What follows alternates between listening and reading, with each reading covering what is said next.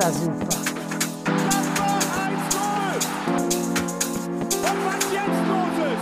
Tage das ist ja unfassbar.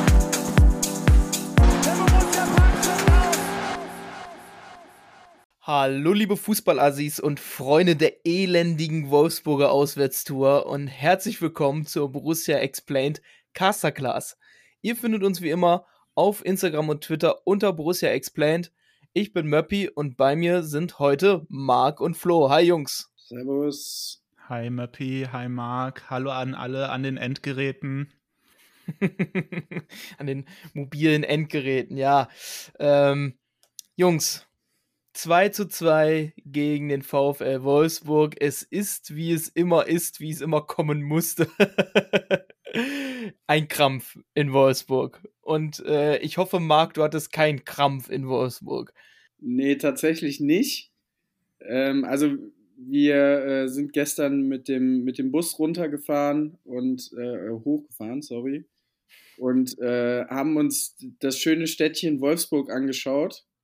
Also ich habe mich tatsächlich gefühlt, äh, gefühlt, als würde ich so eine Führung im Werk von VW bekommen.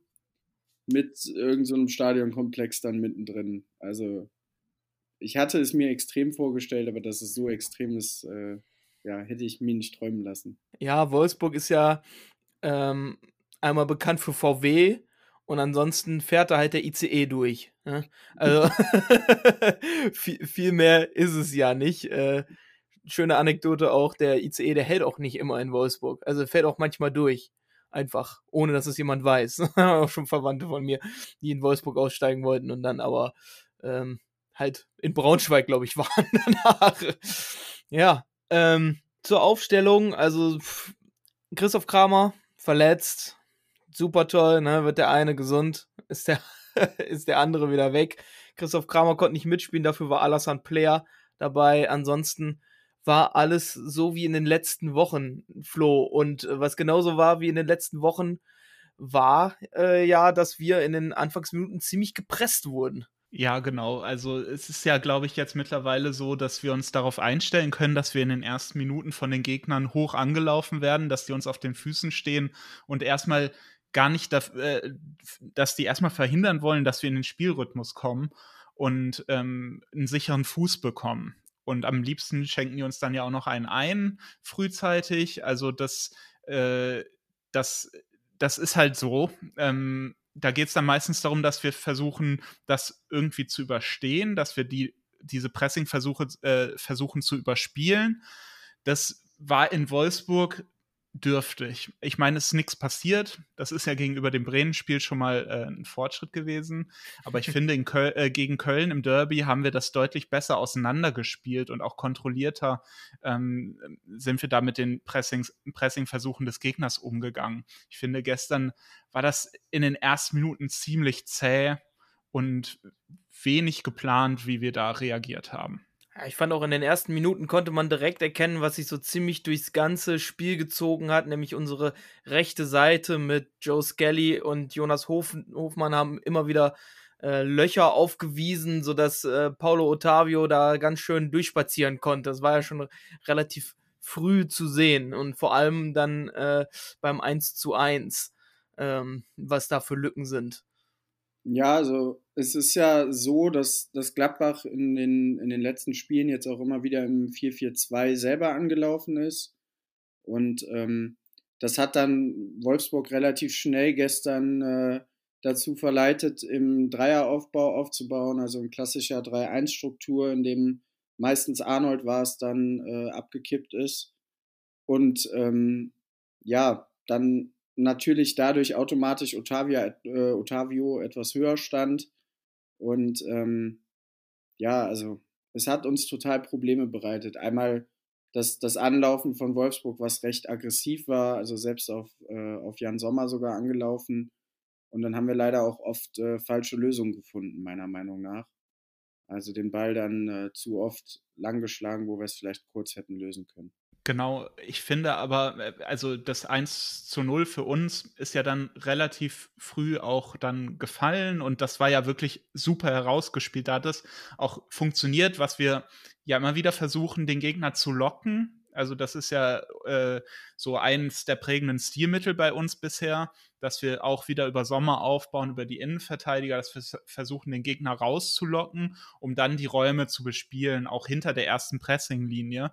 Und beim äh, 1 zu 0 für uns hat das ja super funktioniert. Da haben wir dann ähm, Überzahl äh, am Ball auch im Zentrum äh, gut genutzt und konnten dann auf die Wolfsburger Viererkette, die ja, wie wir auch in der Analyse vorher schon mal festgestellt haben, häufig eher ziemlich passiv im Raum steht, während Wolfs die ersten äh, Teile des Wolfsburger Anlaufens eher mannorientiert und aggressiv ist, ähm, stehen die da häufig im Raum und da konnten wir dann drauf zulaufen und haben das dann gut ausgespielt. Also da hat man andererseits auch gesehen, da geht absolut was, wenn man dieses aggressive Anlaufen einmal überspielt und bricht. Dann ist da extrem viel Raum gewesen. Und ähm, beim 1-0 haben wir das gut genutzt in anderen Phasen wiederum dann kaum. Deswegen fiel, fiel das 1 zu 0 für mich auch so ein bisschen, ähm, ich würde nicht sagen aus dem Nichts, weil es war ja auch gut gemacht. Aber ähm, es war nicht so, dass wir da in einer Drangphase waren oder so. Ja, aber das, ähm, so das, äh, das Zentrum des Gladbachers Spiels ist ja quasi die Drangphase des Gegners zu überspielen. Also es ging ja quasi von Sommer zu Benzebaini zu Player äh, Weigel, Player, Tyram drin das Ding. So, von hinten einmal bis nach vorne gut kombiniert, gut gespielt. Äh, dann vor allem Player sehr gut unter Druck äh, gehandelt und äh, dann schön auf Tyram nach links äh, rausgespielt, der dann äh, seine zentrale Position äh, wie so oft dann verlassen hat und auf links ausgewichen ist und dann in den Strafraum eingedrungen ist und dann schön abgeschlossen hat. Ich habe ja inzwischen immer schon so den, den Reflex, wenn Tyram in den Strafraum reingeht, äh, zu rufen, lass dich fallen oder Elfmeter oder was.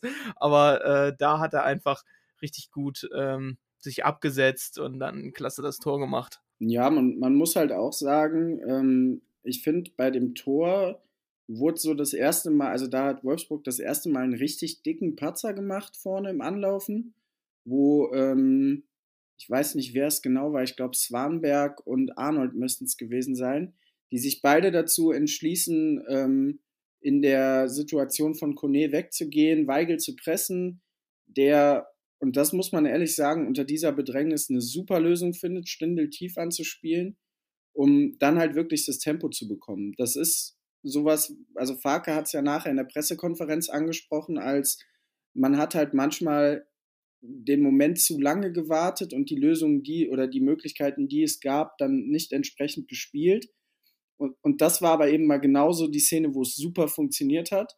Und du bist halt direkt gefährlich geworden. Aber, und das finde ich auch, gehört halt zur Wahrheit auch dazu, dass es ganz viele Szenen gab, wo es diese Möglichkeit auch wieder gab, schnell zu verlagern, auf die linke Seite dann zu kommen, weil Wolfsburg sehr ballorientiert verschoben hat aber wir haben es kaum geschafft, die ballentfernte Seite dann mal zu bespielen und darüber Druck zu entfachen. Weil eigentlich war für uns das Beste, was passieren kann, eine frühe Führung.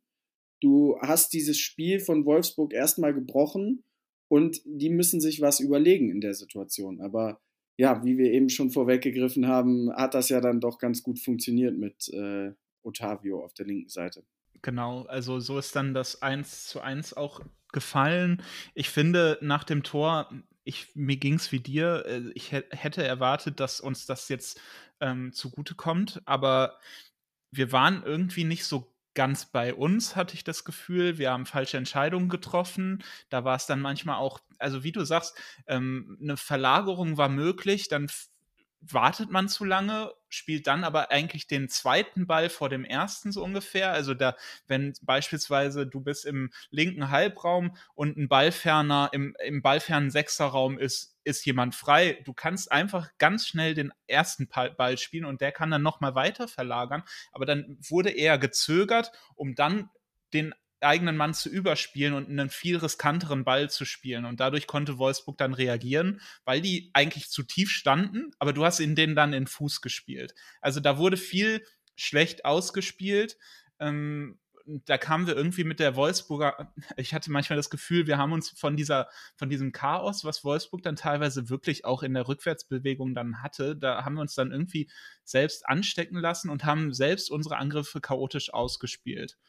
Wir haben andererseits dann, du hast es angesprochen, Wolfsburg eingeladen, Dinge zu machen, die die eigentlich ganz gerne machen, nämlich über die Außen aufzubauen. Das haben wir ja auch vorher schon mal beschrieben ähm, auf unserem Blog, dass Wolfsburg damit gar kein Problem hat, ähm, über die Außenverteidiger direkt einen tiefen Ball zu suchen, auf einen Stürmer in den Halbraum.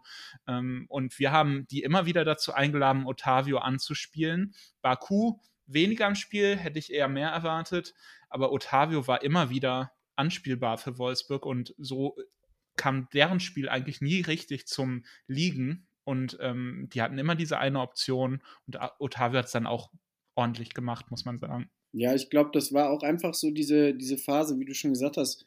Wir haben häufig eigentlich eine gute Möglichkeit, sind dann aber zu unsauber oder brauchen zu lange. Und ähm, das ist halt eigentlich genau das Spiel, was Wolfsburg dann auch so ein bisschen provozieren will. Ne? Also dann aus diesem, ja, so etwas zögerlichen, vielleicht teilweise zu langsam oder auch vielleicht nicht mutig genug zu sein in der Aktion, ähm, daraus dann eben für Wolfsburg einfach mit, ja, ich würde jetzt fast schon wieder sagen, wuchtig und unangenehm zu kommen. Ähm, und einfach über, über Otavio ähm, Flanke um Flanke reinzuschlagen, was uns ja gestern ja häufiger mal vor Probleme gestellt hat. Ähm, und ja, ich glaube, wir müssen über das 1-1 und äh, Jonas Hofmann in Kombination mit Scully sprechen. Oder Möppi, wie siehst du das? Ja, genau. Also äh, ich hatte es mir eben noch mal angeguckt, äh, diese ganze Aktion, und man sieht, wie Jonas Hofmann eher, ich sag mal, langsam angetrabt kommt, während Skelly vor äh, Otavio und Kaminski steht, wie das, wie das Häschen vor der Schlange und einfach nur versucht zu halten, zu halten in der Viererkette. Und äh, Otavio läuft vor den Augen von Jonas Hofmann in den freien Raum rein. Jonas Hofmann zeigt noch an, wo er hinläuft, aber hinter ihm ist halt niemand, der da hingehen könnte. Friedrich stand so weit weg, klar, der war in der Innenverteidigung, der konnte da auch nicht direkt hin. Skelly musste hinterher. Ja, und dann wird der Ball in den Rückraum gespielt. Äh, äh, Friedrich stand am äh, ersten Pfosten, glaube ich. Äh, Elvedi kam nicht mehr nah genug dran. Ja, und drin war das Ding. Ja, das ist halt auch wirklich so mit das einfachste Mittel. Also ich meine, überlaufen, ähm, äh, dass der Außenverteidiger äh, den eigenen Mann überläuft und dann die Flanke schlägt, das ist halt wirklich so karo einfach. Und äh, in der Situation hat das funktioniert, weil du, wie gesagt, also ich finde, Hofmann muss den Lauf aufnehmen. Er hat da die deutlich bessere Position. Skelly versucht zu stellen, sich dann umzudrehen und das Tempo zu kriegen, wenn du eigentlich quasi stehst, ist viel schwerer als wie Hofmann, der wenigstens angetrabt kommt, dann den Otavio aufzunehmen. Er zeigt das ja sogar an, aber er kann dann nicht ehrlich erwarten, dass Skelly sich umdreht und diesen Sprint dann mitgeht äh, von Otavio. Er hätte auch eine viel schlechtere Position, weil er dann eigentlich erstmal auf die Innenbahn wechseln müsste. Also schwierig. Ich finde, das war grundsätzlich ein Problem da auf der rechten Seite. Das klang ja jetzt hier auch schon an. Ähm, da haben wir uns heute auch schon in unserer Gruppe, kann ich ja mal sagen, so ein bisschen drüber, nicht, wir haben nicht gestritten, aber wir haben darüber diskutiert, was, was lief da genau falsch. Mein Eindruck war während des Spiels immer, dass Hofmann es deutlich weniger geschafft hat als Player und das ist eigentlich überraschend, ähm, den einfach Otavio durch seinen Deckungsschatten aus dem Spiel zu nehmen und diesen Passweg zu schließen. Also wir standen ja immer relativ kompakt. Das ist ja grundsätzlich so ähm, eine Maßgabe gegen den Ball, dass wir häufig uns zurückziehen, ähm, nicht ganz hoch anlaufen, immer eher nur situativ und in den Situationen finde ich, wäre es nicht so schwer gewesen für Hofmann, einfach ein bisschen weiter rechts zu stehen und den Passweg auf Otavio häufiger mal zuzumachen. Es war häufig nicht so. Otavio wurde angespielt, hat, te konnte Tempo aufnehmen in einer guten Stellung für ihn auch, hatte das Spielfeld vor sich und Hofmann musste dann immer hinterher und hat es nicht so oft geschafft. Und ähm, andererseits kann man natürlich auch sagen, Skelly hätte auch die Möglichkeit häufiger mal gehabt, hochzuschieben und so Hofmann auch zu unterstützen. Aber das war weder das eine noch das andere. Und das war, glaube ich, ein Problem vor allem. Ja, ich finde halt, dass das Thema dabei ist einfach, ähm, du kannst es natürlich nicht schwarz oder weiß sehen, du musst dich grundsätzlich so oder so verhalten. Aber ja, mir, mir fehlt da so ein bisschen auch die, die Abstimmung oder so die, die klare Richtung, die wir vorgeben wollen. Ähm, es war halt häufig so, der Ball kommt raus auf Otavio, Hofmann steht vorher im Raum, aber nicht im, im direkten Passweg, sodass er immer ja eigentlich schon hinten dran ist. Ähm, dann hatten wir, das war kurz nach unserem Führungstor, glaube ich, äh, oder sogar vorher schon, gab es eine Situation, wo das ähnlich passiert ist. Da ist Scully aber dann hat komplett vorwärts verteidigt, wird dann, glaube ich, getunnelt, wodurch Marvin Friedrich rausrückt und am Ende ja aus der Szene nichts entsteht, aber es auch schon sehr gefährlich ist. Ähm, ja, und beim Tor einfach, ähm, wie du sagst, Hofmann pennt, meiner Meinung nach, ist es ganz klar Hofmanns Ding. Ähm, und was ich noch viel schlimmer finde, wenn, wenn er jetzt hinterlaufen würde, also wenn, wenn er Otavio hinterlaufen würde, dann, meine Güte, ist es schwieriger zu verteidigen, aber er läuft ja sogar zwischen Scully und Hofmann durch. Also er läuft direkt vor Hofmann. Mir, es erschließt sich mir nicht, was Jonas Hofmann sich in dieser Situation gedacht hat. Das ist für mich, ja, ich möchte es nicht Alibi nennen, aber eigentlich ist das so ein bisschen. Ähm, und ich glaube auch da in, in, ja, in der kausalen Folge, dann kannst du es nicht mehr verhindern, weil der Ball kommt tief an die Grundlinie, Friedrich muss dann aus der Ordnung raus und da irgendwie zu stellen. Ähm, ja, und viel schlimmer finde ich dann Leute, die äh, gestern im Stadion hinter mir sagten, den muss Jan Sommer ja halten. Also, ähm, ja, sehe ich nicht. Ich kann nicht ganz werden. Nee, sehe ich auch nicht.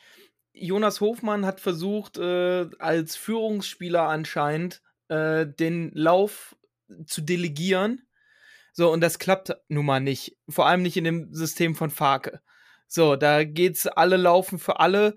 So, und äh, alle müssen im System bleiben, ansonsten funktioniert das nicht. Und das hat Jonas Hofmann nun mal nicht getan. Und da kann dann Marvin Friedrich auch leider nichts mehr tun, der meiner Meinung nach gestern eine echt gute Partie gespielt hat. Das muss ich auch nochmal sagen. Drei klärende Ballaktionen, vier von vier äh, gewonnene Duelle auf dem Boden, äh, drei von fünf gewonnene Duelle in der Luft. Also er hat schon gut da was wegverteidigt. Also was da dann auch hochkommt, weil das ja auch hin und wieder mal das, das, äh, das Muster der Wahl der Wolfsburger ist, mal eine, eine lange Tanne vorne auf dem Matcher zu spielen und gucken, was der so macht. Ähm, da hatte Friedrich eigentlich alles relativ im Griff. Also de den Weg hatte man den, den Wolfsburgern schon zugemacht. Aber wie wir schon gesagt haben, dass über die Außen, wenn es dann über die linke Seite ging, äh, dann ging da ganz schön viel. Und man hat auch in der zweiten Halbzeit gesehen, wie dann ein Player auf der anderen Seite teilweise richtig, richtig nach hinten gearbeitet hat und, glaube ich, zwei oder drei Grätschen hintereinander gelandet hat. Als Ballaktion, was man von Player ja auch nicht wirklich kennt. Ja, richtig. Also das wurde dann auch durch gute Aktionen auch immer mal wieder individuell kompensiert, aber vielleicht jetzt noch mal ein bisschen grundsätzlicher.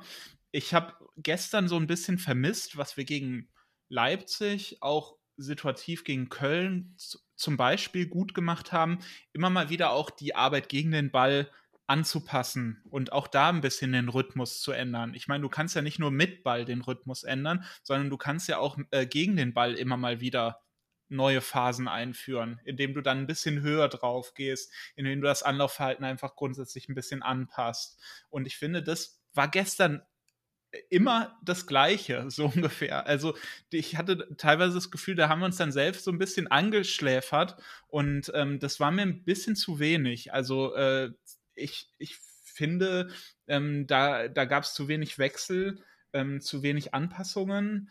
Zumindest sind mir die nicht aufgefallen. Ähm, ich weiß nicht, was da los war, ähm, ob das einfach vielleicht auch einfach nicht gefruchtet hat oder so. Ob es stimmt, was Daniel Farke mal so im Interview hat fallen lassen, was man ja eher so als Kompliment verbuchen würde, dass Christoph Kramer da einfach individuell sehr wichtig ist in der Ansage, im, im Kommandieren und so weiter. Ähm, aber ich finde, das war gestern zu wenig, um die Wölfe da immer auch mal ein bisschen zu stressen im eigenen Aufbau, weil da waren die häufig sehr unbehelligt von uns. Ja, ich glaube einfach, dass das, dass das Thema auch ist in so einem Spiel, du weißt genau, du willst in Führung gehen, dann läuft das Spiel für dich. Und ähm, nichtsdestotrotz, und das muss man ja auch klar sagen, hast du irgendwie trotzdem nicht diesen Zugriff, weil du zwar im, also Stindel, finde ich, hat gestern im Anlauf einen sehr, sehr guten Job gemacht, wenn Wolfsburg in 2-1-Struktur aufgebaut hat, immer wieder Arnold aus dem Spiel genommen. Ähm, als Arnold dann abgekippt ist, äh, immer wieder auch gut die Halbräume zu bekommen. Ähm, und trotzdem waren wir, finde ich, gestern einfach teilweise auch einen Schritt zu langsam auf zweite Bälle, ähm, einen Schritt zu passiv in, ja, ich sag mal so dem, dem Drittel zwischen äh, Mittellinie und ähm, unserem 16er. Ähm, ich erinnere mich da an die Chance, wo, ich glaube, Lacroix ist es, der den tiefen Ball außen spielt. Ähm, ich glaube, auf Swanberg, korrigiert mich, wenn ich falsch liege äh, der den Ball dann querspielt, wo eigentlich schon das 1-1 fallen müsste. Ähm, ich glaube, der Ball geht da an Außenpfosten. Ähm, Kone kommt mit einem langen Schritt nicht dran, aber das sind eben genau diese, diese Momente, wo du merkst, du kommst gerade nicht richtig ran, du hast keinen Zugriff und ähm, ja, also das, das 1-1 kommt ja nicht aus nichts. Also anders als das Gladbacher Tor, finde ich, hat sich das 1-1 schon angekündigt. Und in dem Moment tat uns dann, glaube ich, auch die Pause ganz gut, um einfach nochmal ein bisschen mehr zu fokussieren, ein bisschen mehr back to the roots und ja, auch ein bisschen wieder mehr zu unserem eigenen Stil, den wir ja dann doch zwischenzeitlich leider etwas verloren hatten, wo wir sehr fahrig waren, ähm, im Ballbesitz von, von Sommer oder auch ähm, von Kone häufig dann die falsche Entscheidung getroffen haben oder die vermeintlich schlechtere ähm, und teilweise auch den Ballbesitz einfach zu leicht wieder hergegeben haben. Ja, man konnte auf jeden Fall äh, dann in die Halbzeit gehen und man kam ja auch gar nicht so schlecht wieder aus der Halbzeit raus. Ne? Mit, äh, mit den Chancen und mit dem Tor dann vor allem.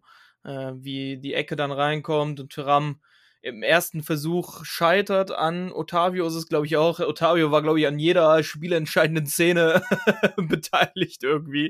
Äh, und den dann richtig schön Wolle äh, reinmacht. Aber dann hast du wieder gemerkt, so nach und nach hat man sich immer weiter wieder auf das Spiel von Wolfsburg eingelassen.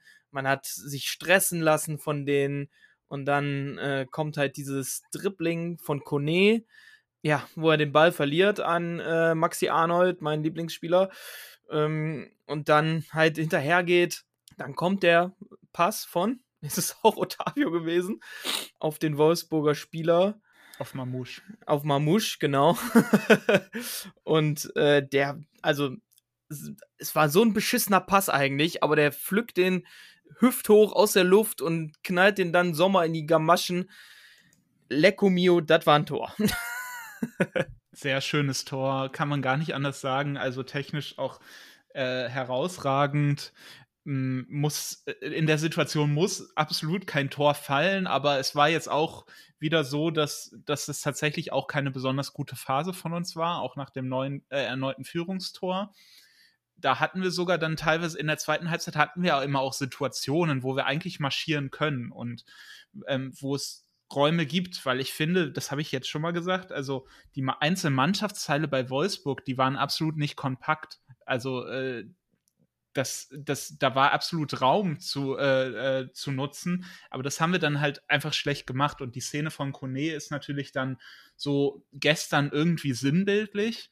Ich meine, der ist da nicht besonders unter Bedrängnis, der wurde da nicht gut gepresst oder so, das ist einfach eine technische Unsauberkeit in dem Moment und ähm, vielleicht auch eine grundsätzlich schlechte Entscheidung, da einfach geradeaus loszudribbeln in den Raum rein, wo dann doch irgendwann dann Maxi Arnold wartet. Für das Spiel gestern in der zweiten Halbzeit war das irgendwie symptomatisch, weil wir da häufig schlecht mit dem Raum umgegangen ist, äh, sind, der da eigentlich da wäre. Also wenn wir das tatsächlich mit ein bisschen mehr Kontrolle gespielt hätten, dann wäre da, glaube ich, was machbar gewesen. Aber also wie das äh, zweite Tor dann fiel, das passte irgendwie. Ich habe gerade mal nachgeschaut. Es ist Paulo Ottavio mit der Vorlage. Könnte es anders sein. Ähm, ich muss sagen, also beim 2-2, ähm, ich glaube, da muss man einfach auch äh, anerkennen, dass das einfach top war, wie ihr sagt. Also vor allen Dingen, was ich so bemerkenswert finde, nachdem Mamouche den ersten Kontakt hat, geht er sogar noch mal kurz mit der Brust an den Ball um den Ball ein bisschen körperentfernter zu haben und dann den Ball eben auch voll treffen zu können, weil ansonsten wird die Szene wahrscheinlich gar nicht so gefährlich. Ähm, und ich finde, anders als es gestern auch ähm, bei einigen auf, auf Twitter dann durchgekommen ist, dass wir da zum Beispiel in dieser Szene zu passiv waren. Das finde ich persönlich gar nicht, weil wir nicht so schlecht stehen. Man muss sagen, Mamouche macht es auch super, steht so ein bisschen mit dem Rücken zum Tor und dann auf engstem Raum innerhalb kürzester Zeit mit den drei Kontakten. Ähm, ja, das ist einfach auch sehr gut gemacht. Natürlich steht Friedrich vielleicht den einen Schritt zu weit weg, aber ähm, ja, ich glaube, an dem Tor kann man sehr, sehr wenig bemängeln in der letzten Ausführung. Ähm, und trotzdem, wie ihr auch schon gesagt habt, geht es viel mehr um das Thema, wie leicht wir auch da wieder den Ballbesitz herschenken. Ich glaube, wir haben ihn vorher sogar selber am 16er gewonnen, dribbeln dann blindlings los. Ähm, das, das muss man einfach in den Momenten dann auch wieder beruhigen, das Spiel, ein bisschen mehr den Ballbesitz selber haben. Ähm, vielleicht den Gegner auch so ein bisschen ins Zweifeln bringen, indem man selber mal einen tiefen Laufweg bringt, um, um auch die Ketten wieder auseinanderzuziehen. Ähm, und das haben wir gestern dann einfach auch zu selten geschafft. Und ja, wenn du natürlich dann irgendwann auch eine Druckphase hast und ähm, dazu kommen dann noch selber von dir schnelle Ballverluste, dann erdrückt dich das Ganze einfach irgendwann. Und ja, man muss ja ganz ehrlich sagen, das ist ja gestern des Öfteren passiert. Ja, ich glaube, man muss sagen, dass Kone da schon ziemlich beispielhaft ist, weil ähm, ich finde, er muss noch so ein bisschen eine Balance finden, wann er äh, in so ein, in eins seiner Signature ähm, Dribblings geht, weil, also es ist ja auch seine Stärke nun mal, gegen, gegen mehrere Spieler gleichzeitig die zu überlaufen und da das, das Dribbling anzuziehen. Aber wenn er natürlich dann die Ballführung war, also die, der hat sich den ja immer anderthalb Meter vorgespielt. So, und dann war der Ball halt weg. So. Du kannst dem Jungen das nicht verbieten, weil sonst verliert er ehrlich gesagt seinen Mehrwert, meiner Meinung nach. Wenn du ihm jetzt sagst, du, du gehst jetzt nicht mehr in zwei Leute rein, weil dann brauchen wir den nicht mehr spielen lassen. So, ähm, aber da fehlt dann noch so ein bisschen die Waage. So, und ich fand äh, Julian Weigel auch teilweise gestern ein paar blöden Ballverlusten, was ja normalerweise gar nicht so sein Fall ist. Ich glaube, die wollten alle ein bisschen zu viel, dann hätten wir mal zwischendurch ein bisschen ruhiger, noch mal hintenrum ein bisschen geduldiger, auch wenn das viele nicht hören wollen.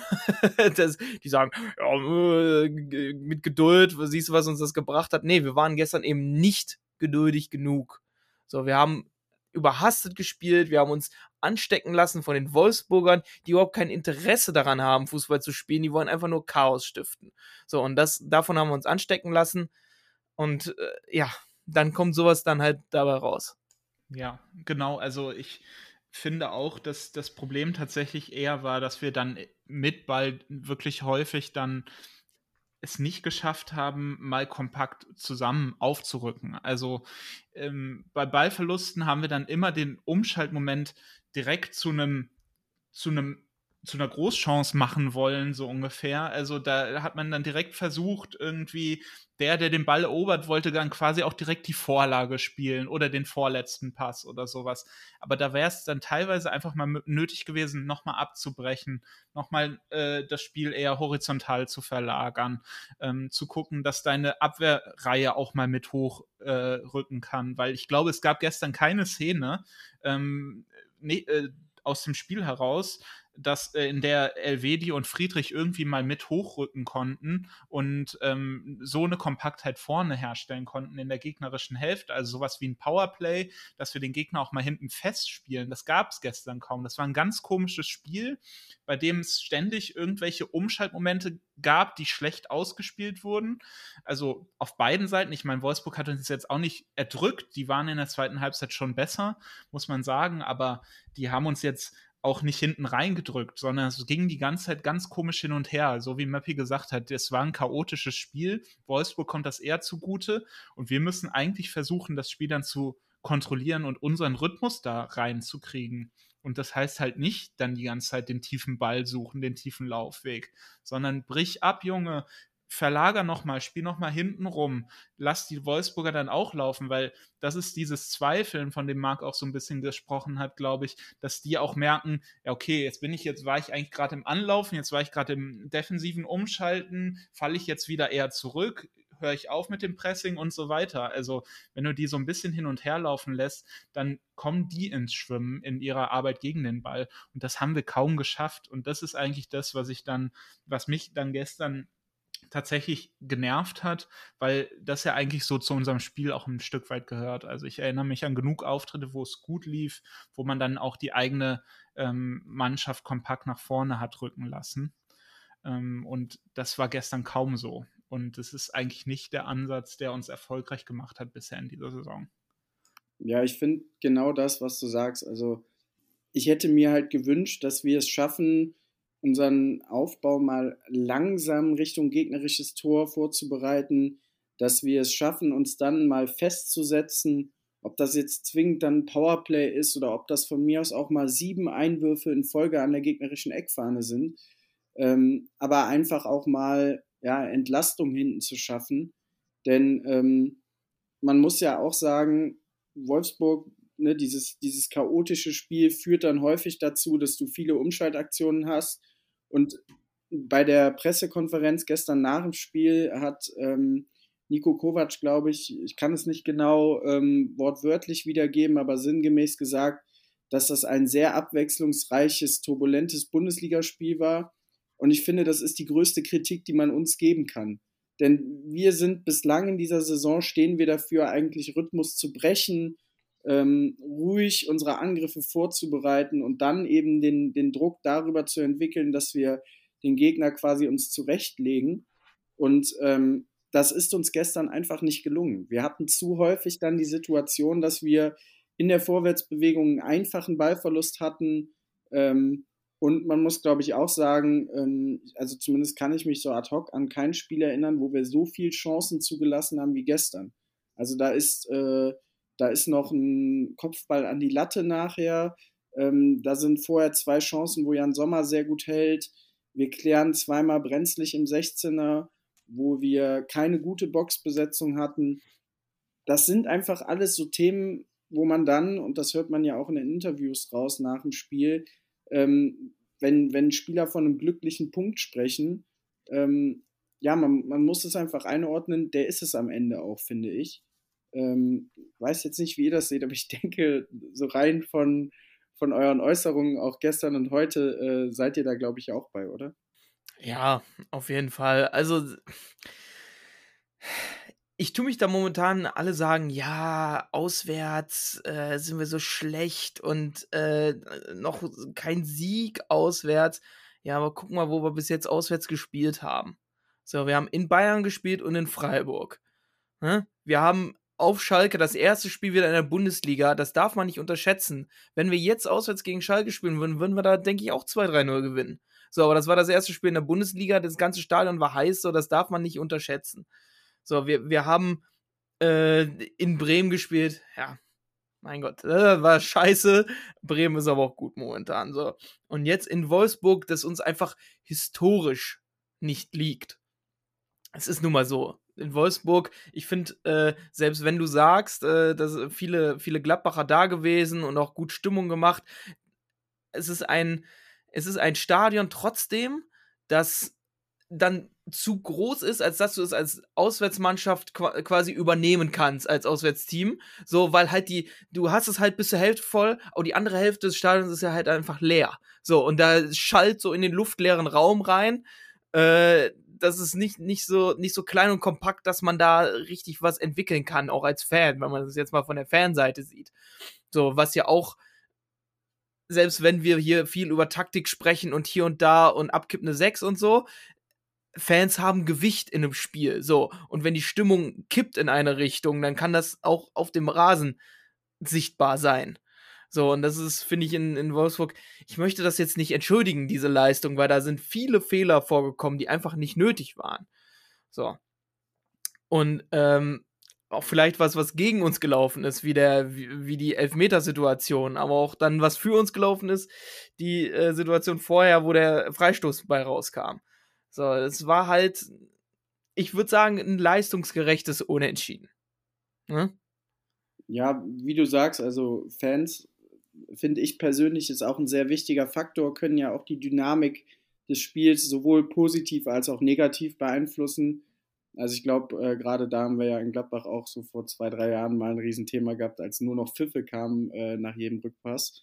Ähm, aber es ist halt, ja, in, in Wolfsburg, ähm, es hat immer so ein bisschen, ja, weiß ich nicht, ich will nicht sagen Zweitliga-Atmosphäre, aber so vom, vom Fanhorizont schon. Also ein, ein Kumpel von mir hat mir äh, die Tage noch erzählt, ja, Wolfsburg, total scheiß Stadion. Ich war einmal da beim Spiel Wolfsburg gegen Hoffenheim.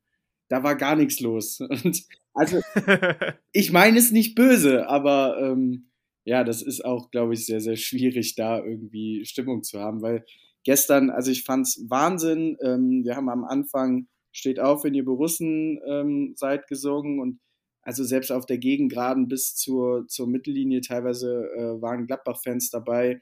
Ich glaube, gefühlt halb Twitter war da, also alle, die, die ich äh, so kenne von Twitter und kennengelernt habe, äh, waren da. Ganz liebe Grüße auch an alle, die man gestern getroffen hat. Ähm, ja, es, es war einfach eine mega geile Stimmung und nichtsdestotrotz, wie Möppi schon sagt, ähm, gehört auch zu einer geilen Stimmung immer so ein bisschen dazu, dass auch das, das Heimteam eine geile Stimmung bringt. Das, das bringt einfach Atmosphäre mit sich.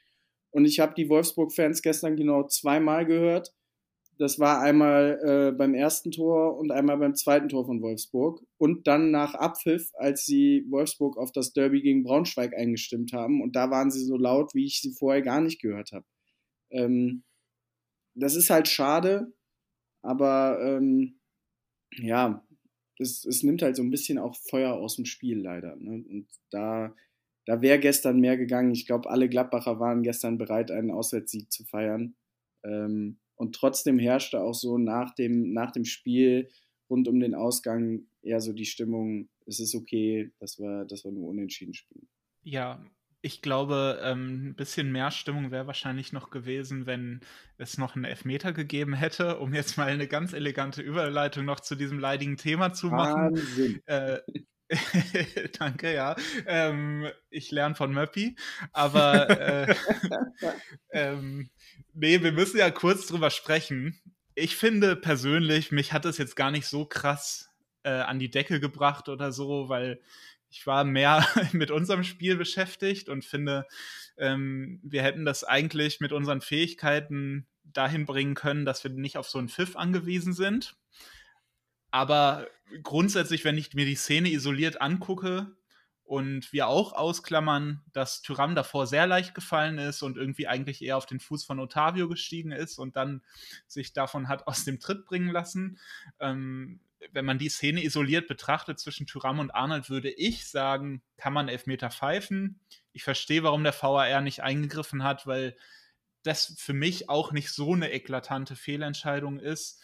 Mm, die gehen halt beide da sehr, sehr mit, ho mit so äh, hohem Tempo äh, in den Zweikampf und knallen dann irgendwie auch ähm, mit den ausgestreckten Beinen dann äh, aneinander anschließend trifft Arnold erst den Ball. Also ich finde dieses Argument mit dem Ballspiel, das ist das Schwächste.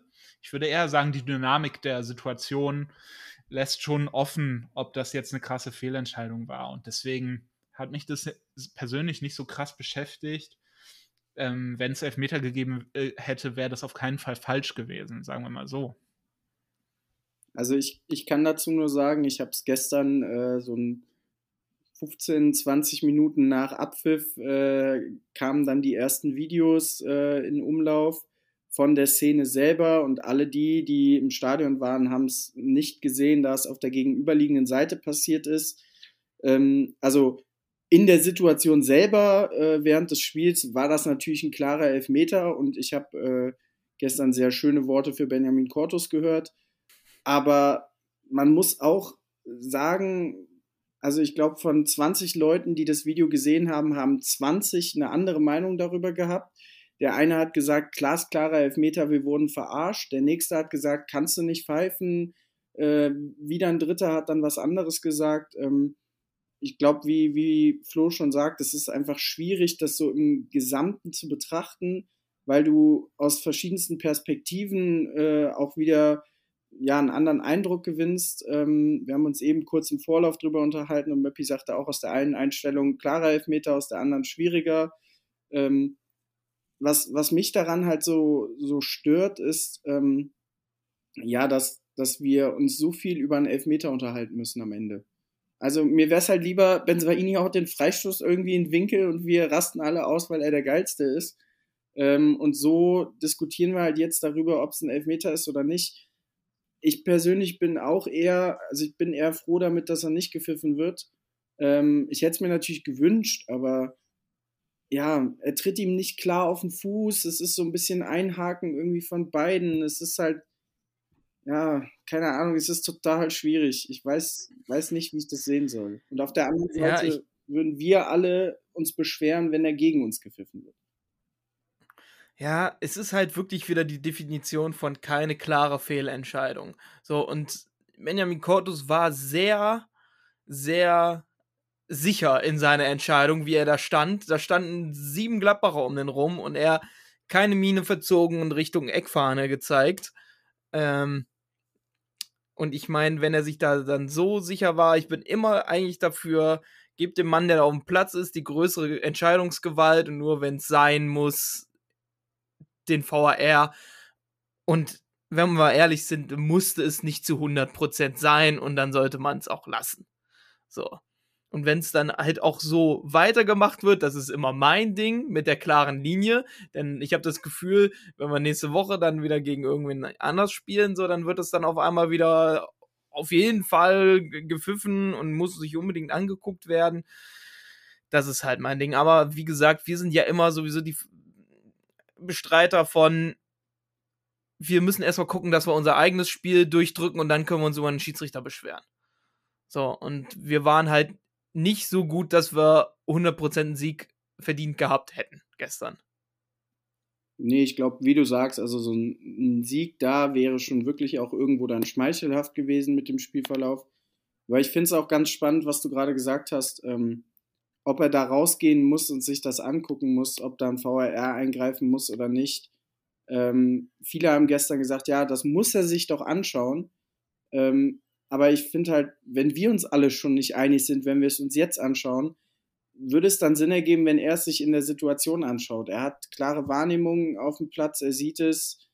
Ja, dann meine Güte, hat das so entschieden, ist halt bitter für uns, aber ja, wir müssen es halt sportlich lösen und nicht durch einen Elfmeter, den wir dann geschenkt kriegen. Und man hat ja auch schon oft genug erlebt, wie suggestiv das auch für den Schiedsrichter ist, wenn er da nach draußen geschickt wird. Das ist einfach, der ist schon voreingestellt, wenn seine Kollegen mit ihren Videobildern sagen, das musst du dir nochmal angucken, dann sieht er den Kontakt und wenn man das Bild isoliert betrachtet, nicht in Realgeschwindigkeit, dann sieht das auch nochmal ganz anders aus. Ne? Aber wie gesagt, also die erste Einstellung hier am Fernsehen, wo man die beiden dann mit, mit dem Rücken gesehen hat in Realgeschwindigkeit, da habe ich auch gedacht, ja, okay, da, da macht Tikus was draus, ne? Also wir kennen ihn ja auch und es ist ja leider so, dass die Schiedsrichter irgendwann auch den Kontext bei Spielern sehen, den Kontext im Spiel sehen. Das wurde gestern bei Twitter dann auch teilweise skandalisiert, so nach dem Motto, der VAR darf keine Konzessionsentscheidung oder sowas ähm, ähm, provozieren, indem er dann irgendwie vorher schon kommentiert, das war nicht unbedingt ein Freistoß oder so und dass das wohl möglicherweise so gewesen sein soll. Ich glaube, Manuel Gräfe hat auch was zugesagt oder so getwittert, ähm, dass, dass die natürlich die ganze Zeit kommunizieren und ich finde das auch okay. Also ich meine, also die müssen, die sind ja ständig im Kontakt und dass die dann äh, sagen, weiß ich nicht, war jetzt nicht ein eindeutiger Freistoß oder sowas und dann also finde ich, da ist es auch kein Skandal, um da jetzt wieder den, ähm, das System VAR jetzt grundsätzlich in Frage zu stellen. Ich glaube, das ist grundsätzlich in Frage zu stellen, aber ähm, nicht wegen so einer Szene. Aber ähm, ja, mein Gottchen.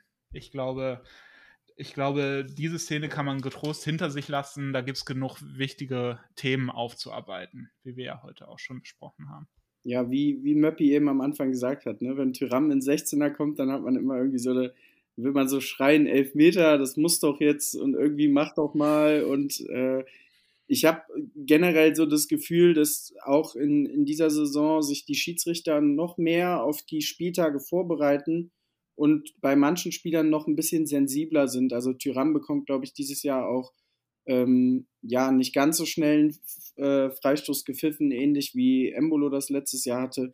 was ich prinzipiell super finde, weil das, das bringt uns wieder mehr zum Sportlichen und geht mehr weg von diesem theatralischen, nur auf Standardsituationen gehen. Also ich finde das äh, persönlich super, auch wenn Möppi dann nicht mehr ganz so oft Elfmeter rufen kann. ja, ich würde ja gern Elfmeter rufen, wenn es berechtigt ist. so. Und was, glaube ich, auch ziemlich berechtigt wäre, es wäre eine kleine Rotation am Dienstag gegen äh, Darmstadt. Und äh, der erste, darüber haben wir uns im Vorhinein schon unterhalten, den das treffen könnte, wäre Joe Skelly. Denn er wirkte gestern schon ziemlich überspielt und auch ein bisschen müde im Kopf. Ja, ich, ich glaube, also da, da gab es gestern auch in der zweiten Hälfte die ein oder andere Szene, wo er ein eigentlich klares Eins gegen Eins hat, dann aber zu passiv ist, äh, teilweise drei, vier Meter Distanz hat und in einen eigenen 16er zurückweicht. Ähm, ja, es ist halt so ein bisschen, man muss ihm halt, oder ich finde, man muss es einordnen. Er ist ähm, ja für sein Alter schon sehr, sehr erfahren, wenn man die Anzahl der Bundesligaspiele nimmt. Ähm, ähnlich wie bei Manu Kone, wo wir auch schon häufiger betont haben, dass man solchen Spielern dann eben auch einfach mal ein schlechtes Spiel oder vielleicht auch eine schlechte Phase zugestehen muss. Ähm, ja, finde ich persönlich, bricht sich auch Daniel Farke keinen Zacken aus der Krone, wenn er jetzt sagt, okay, äh, da nehme ich vielleicht mal einen Stevie Liner dann in die Startelf, der ja ähm, vielleicht ein anderes Element spielerisch mitbringt, aber ähm, trotzdem ja jetzt auch nicht äh, so ist, dass man da irgendwie Kopfschmerzen hat, wenn man oder Bauchschmerzen hat, wenn man ihn dann äh, aufstellt. Ja, ich würde auch sagen, dass sich dieser Wechsel tatsächlich jetzt anbietet, weil es eben eine englische Woche ist. Ich habe das in den letzten Wochen ja immer abgewehrt, diese, äh, diese hm, Empfehlung, die da so rumgeistete, dass, dass, dass man doch jetzt mal auf Liner setzen könnte und Skelly doch mal eine Pause bräuchte. Wenn es jetzt eine normale Woche wäre, würde ich das nicht machen. Also ich finde, dafür hat Skelly auch tatsächlich jetzt nicht so katastrophal gespielt. Es war nicht sein bestes Spiel, absolut nicht, aber da haben auch andere nicht gut gespielt am Samstag und das wäre jetzt absolut nicht angebracht, ihn deswegen in einem Ligarhythmus aus der Startelf zu nehmen. Vor allem an, in Anbetracht dessen, dass er ja tatsächlich auch weiterhin und auf absehbare Zeit im Entwicklungsprozess ist und so. Aber da sich das jetzt eben anbietet mit diesem Zusatzspiel gewissermaßen unter der Woche, dass äh, das ja trotzdem jetzt nicht auf die leichte Schulter zu nehmen ist, sondern ganz im Gegenteil.